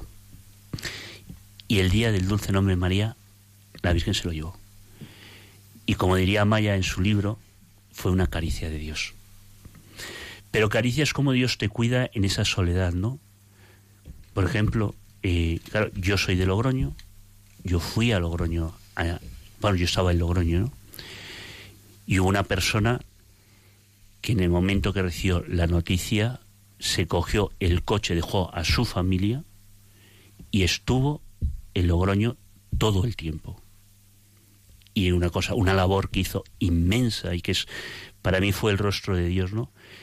Mi madre pues, está, está mal, no y entonces eh, la mañana por la tarde se iba a entrar a mi padre, por la mañana mi madre no fue al tanatorio, estuvo mi hermana y a mí me tocó quedarme con, con mi madre, ¿no? Pero esta es María José Mansilla, la que, con la que trabajo en el tema de vida, estuvo con mi madre. Pero es que no solo es que estuvo con mi madre, es que estuvo conmigo. Y en momentos duros, que no sabes, o sea, que sientes ese vacío y esa soledad, o sea, ese sufrimiento que decía, o sea, cuando lo tienes, ¿no? Cómo Dios te cuida. O sea, a mí es una cosa que te descoloca, ¿no? Una persona dejar todo para estar unas horas. Y Dios está ahí. Y luego, pues el gran regalazo de mi diócesis, ¿no? del presbiterio de, mi diócesis, ¿no? Con el obispo a la cabeza, estamos 30, 30 sacerdotes en el funeral de mi padre. Entonces dices, esa soledad, ese dolor, que es humano, yo doy gracias a Dios por haber sufrido la muerte de mi padre y que se me ha hecho añicos el corazón. Lo digo, pero también desde la fe. El decir, mi padre, o sea, hay una cosa que es impresionante, ¿no? Yo me acuerdo de mi padre en la cama, estaba en posición fetal, o sea, estaba encogido hacia un lado. Y yo, no sé, pues cosas de Dios, ¿no? Que te dices, mi padre a mí me dio un nacimiento. ¿Cuántas veces yo he estado en los brazos de mi padre? Cuántas veces Él me ha cuidado, Él se ha preocupado de mis estudios, se ha preocupado de tantas cosas, de mi salud, de tantas cosas. Y ahora yo tengo como sacerdote la oportunidad de abrirle a mi Padre la nueva vida, la vida eterna.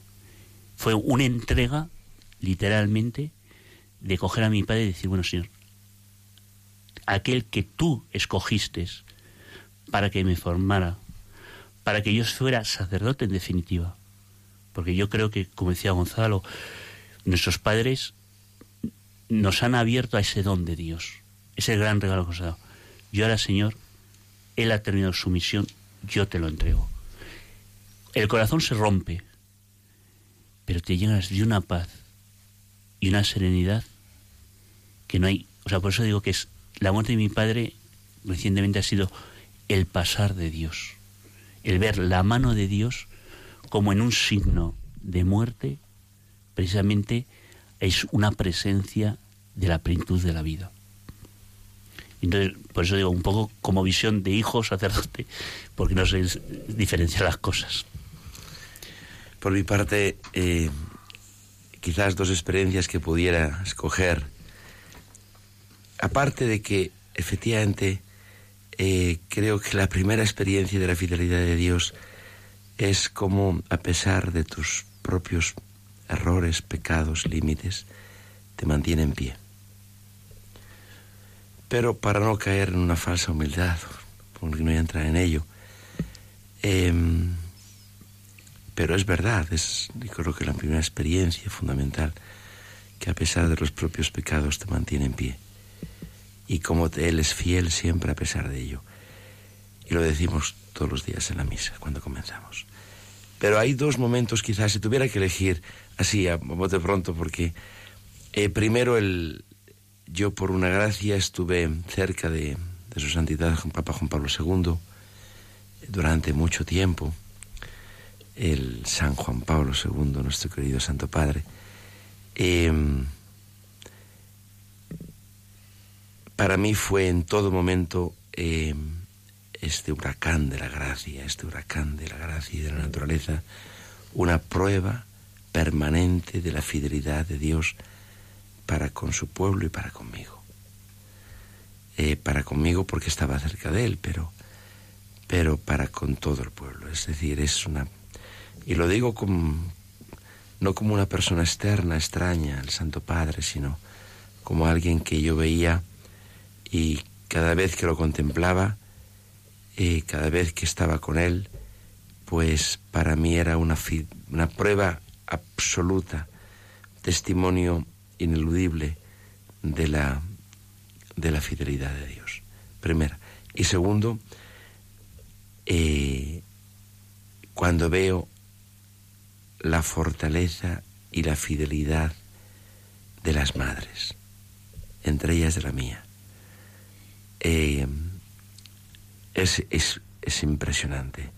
En el mismo barrio donde me encuentro, en el parroquia San Juan de Dios, que para mí es barrio y parroquia se identifican, Em, el ver la fortaleza de madres con cinco o seis hijos, el ver cómo luchan por sus hijos, también los padres, ¿eh? el ver cómo levantan y, se levantan y estando enfermas, caídas, estando es, y cómo se abrazan ah, y cómo te piden que reces por ellas y cómo te continuamente eh, acuden a Dios para que Dios los mantenga, es entre ellas mi madre.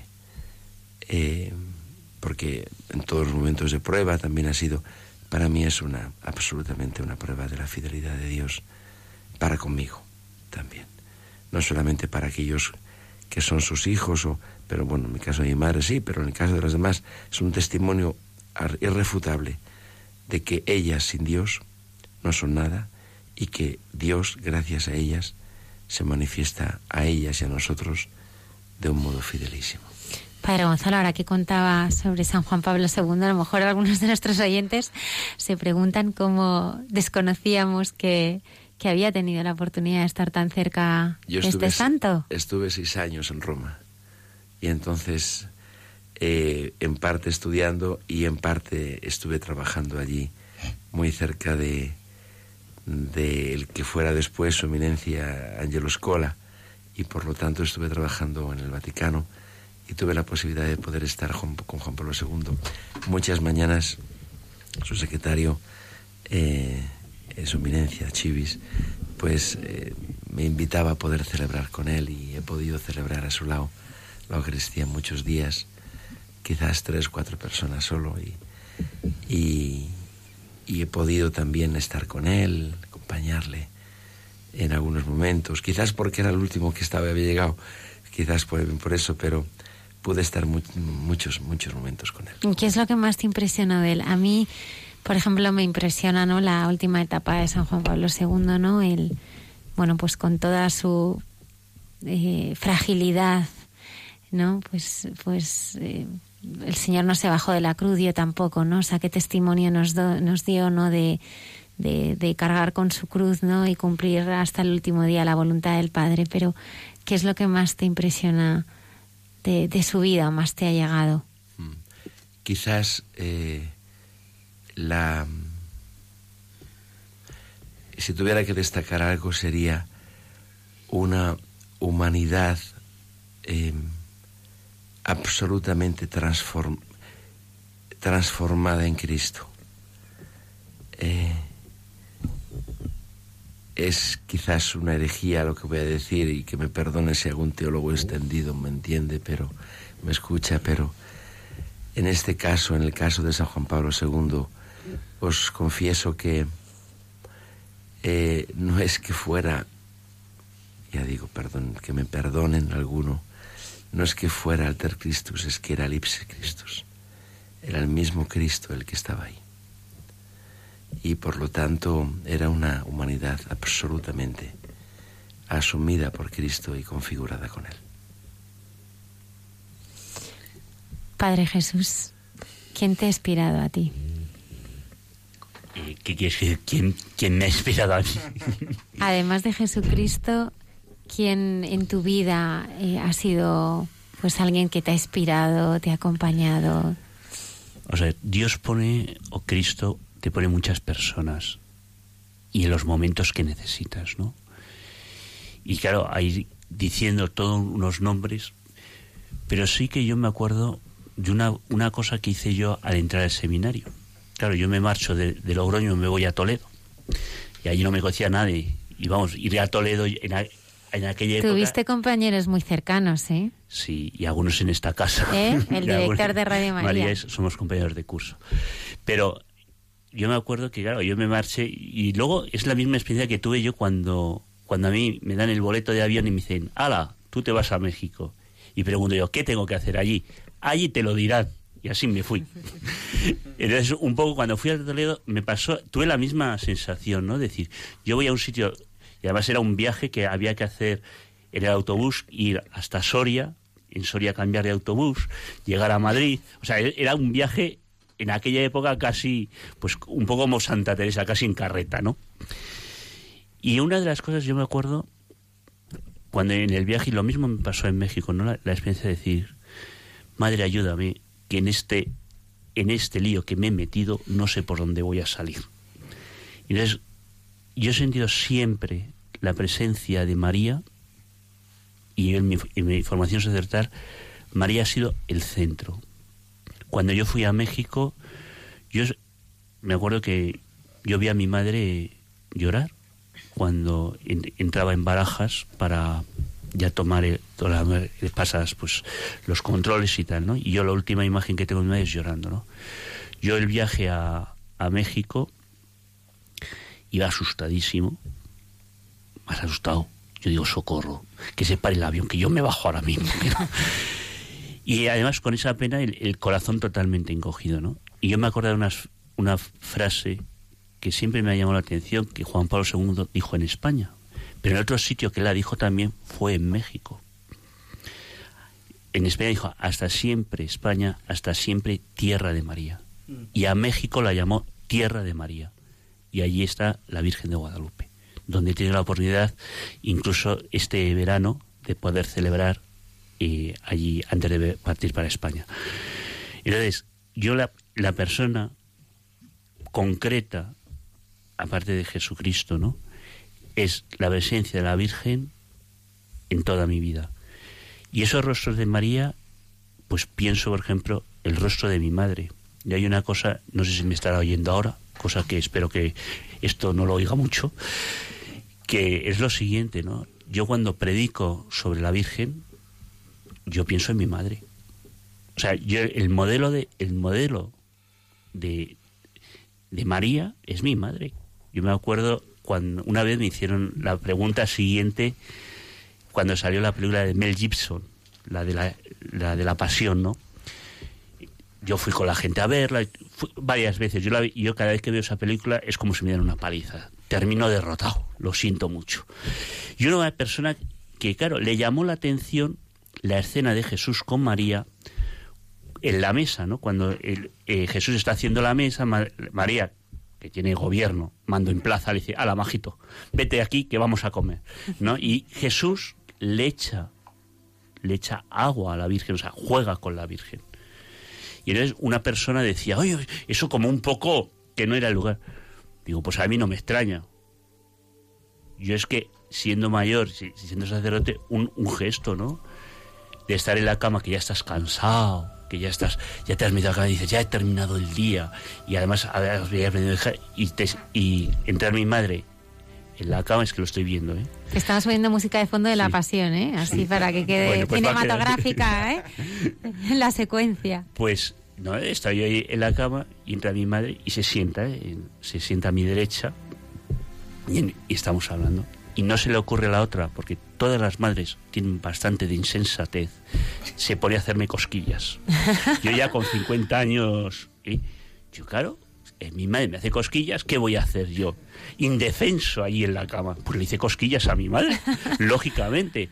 Esa relación que yo he vivido con mi madre y que sigo viviendo, es que es la imagen, la presencia de María. Luego había otras mujeres, ¿no? O sea, hablo un poco en este efecto de mujeres, luego ha habido sacerdotes, ¿no? Pero otra persona, una religiosa, un auxiliar parroquial, que en mis primeros años de sacerdote, yo siempre he dicho, el seminario me dio la formación teológica, me, armó, la cabeza. Pero ser párroco fue un auxiliar parroquial la que a mí me enseñó.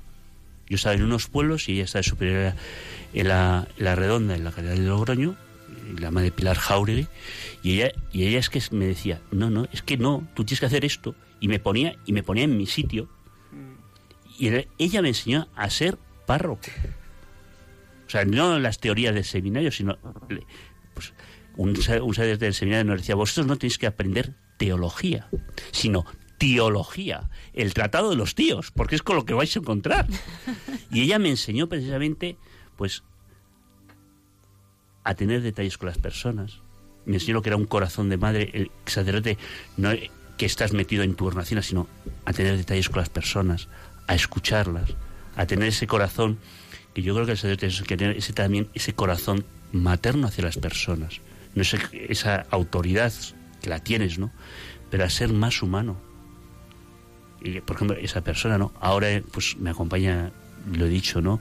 Ese rostro de, de María José, ¿no? Que, Amaya la conoce también, o sea, cuántas veces, y hay veces, pues, hombre, te ponen en tu sitio y, te hacen muchas veces tomar conciencia de quién eres, que eres sacerdote, porque yo, gracias a Dios, que soy un insensato, no me doy cuenta de lo que soy. Y hay personas que tienen el don de Dios de ponerte en tu sitio y decir, oye, bonito, como dice mi madre, oye, majito de cara, que eres cura, deja de hacer tonterías, ¿no? Y te ponen en ese sitio. Padre Gonzalo Ruy Pérez, eh, muchísimas gracias por haber estado esta noche con nosotros, que bien lo hemos pasado. Gracias a vosotros. Padre Jesús Chavarría. Muchas gracias por, por poder compartir con todos vosotros, ¿no?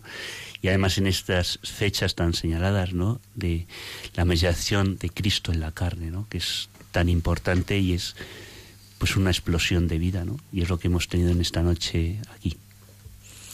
Muchísimas gracias a los dos. Estamos en directo, una 47 minutos de la madrugada. Eh, creo que tenemos eh, unos minutos. Estaba preparada una sección, pero no sé si vamos, no abandonaron la esperanza. No, no, no la tenemos. Bueno, pues no la tenemos. No pasa nada. pues no, no da tiempo. Bueno, pues yo les voy a invitar entonces al Padre Gonzalo y al Padre Jesús que hagan una oración para terminar el, programa, ¿no? En esta noche tan, tan especial. Antes, por supuesto, nos va a acompañar eh, Lola Redondo con su historia de gente buena.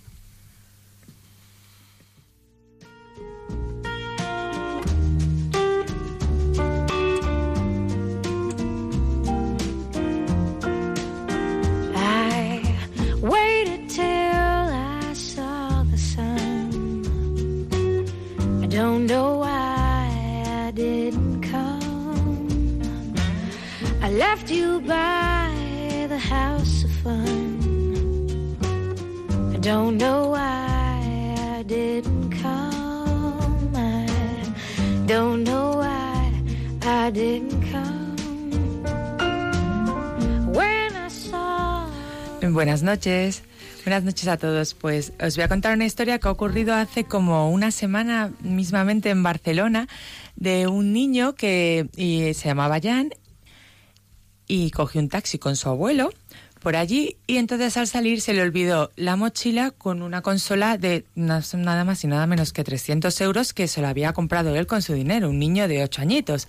Total, que cuando llegó a casa estaba muy disgustado y se lo dijo a su madre. Entonces la madre llamó a un amigo suyo y, y le era taxista y dijo, mira a ver si lo puedes poner en Facebook para que la gente, mm, algún taxista lo conozca. Entonces el taxista puso el llamamiento en Facebook y mm, por mucho que lo buscaron, esto es un grupo de taxistas de Barcelona, un grupo concreto, eh, no lo encontraron, pero lo que hicieron fue comprarle una consola al niño y entonces quedaron con él de sorpresa y se la dieron. Y, eh, o sea, el momento es muy emotivo y lo podéis ver en YouTube, eh, que se llama El momento en que Jan recibe un regalo de los taxistas. Bueno, pues hay mucha gente buena, ¿no? Sí, lo podéis ver todo en redes también. Ha ocurrido hace como una semana en la calle Gracia. Bueno, Padre Isaac, muchísimas gracias. Muchas gracias. Me gustaría invitar a, a Maya Morena, nuestra gran escritora, que formulara también un deseo para los oyentes de, de Radio María para esta Navidad. Pues de todo corazón mm, pediría que el nacimiento del niño Dios les acariciara profundamente el corazón. Este año y siempre. Pues yo te quiero dar las gracias por, por ser eh, eh, pues testimonio vivo ¿no? de este amor de Cristo en, en tu vida, ¿no? de cómo llevas al Señor siempre por donde quiera que, que pasas. Gracias por inspirar. Muchas gracias a todos los oyentes de Radio María. Eh, bueno, muy feliz Navidad de parte de, de todo el equipo. Todos pues no están aquí, pero son muchísimas las personas que hacen posible cada viernes este programa. Sobre todo nuestra productora, que es eh, la Virgen María, ¿no? Llevamos 11 años, yo casi no me lo creo, pero 11 años haciendo este, este programa, ¿no? Y cuando echo la vista atrás, pues veo que Dios es fiel, ¿no? Y ella es fiel, ella siempre es fiel.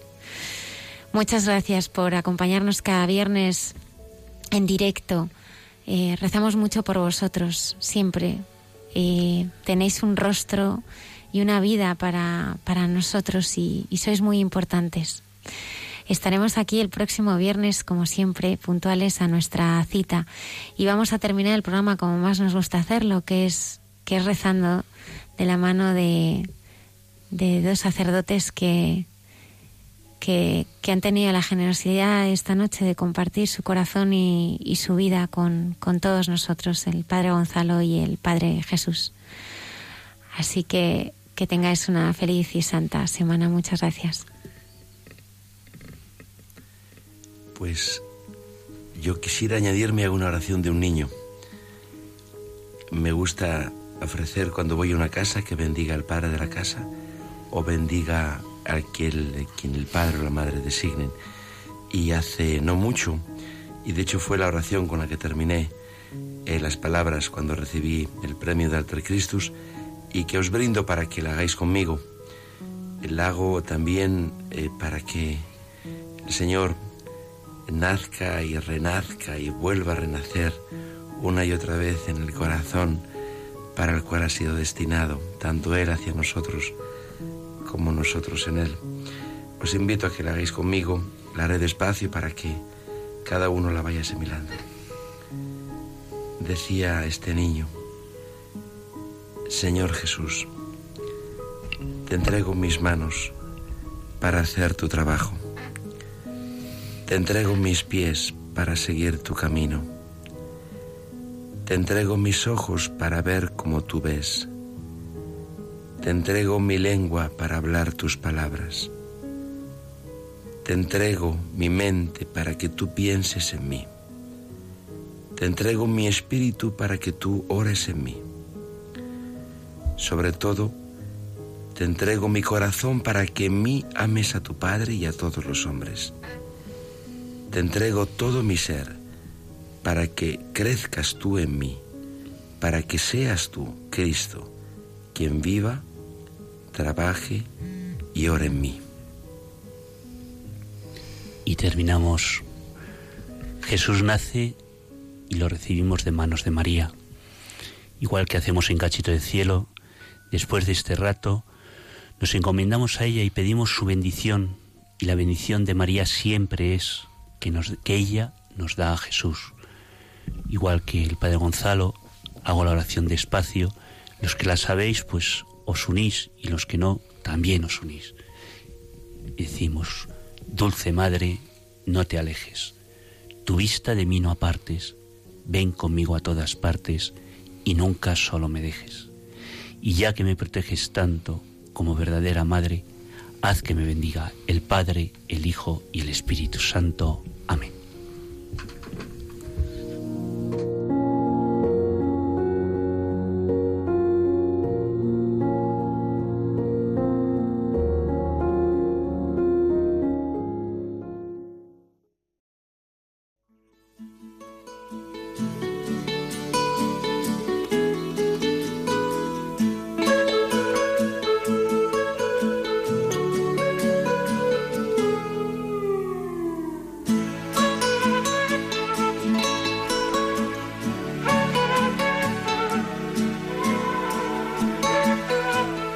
Y así finaliza en Radio María. Hay mucha gente buena. Un programa dirigido por Almudena Delgado.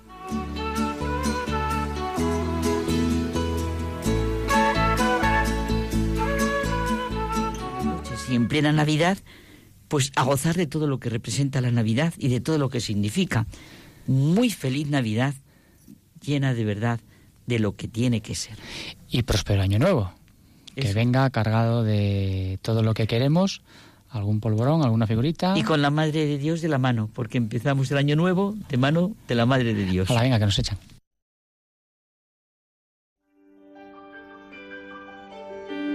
Lo más importante que tenemos todos no lo hemos conseguido por nuestras fuerzas, sino que nos ha sido dado. La vida, el aire, la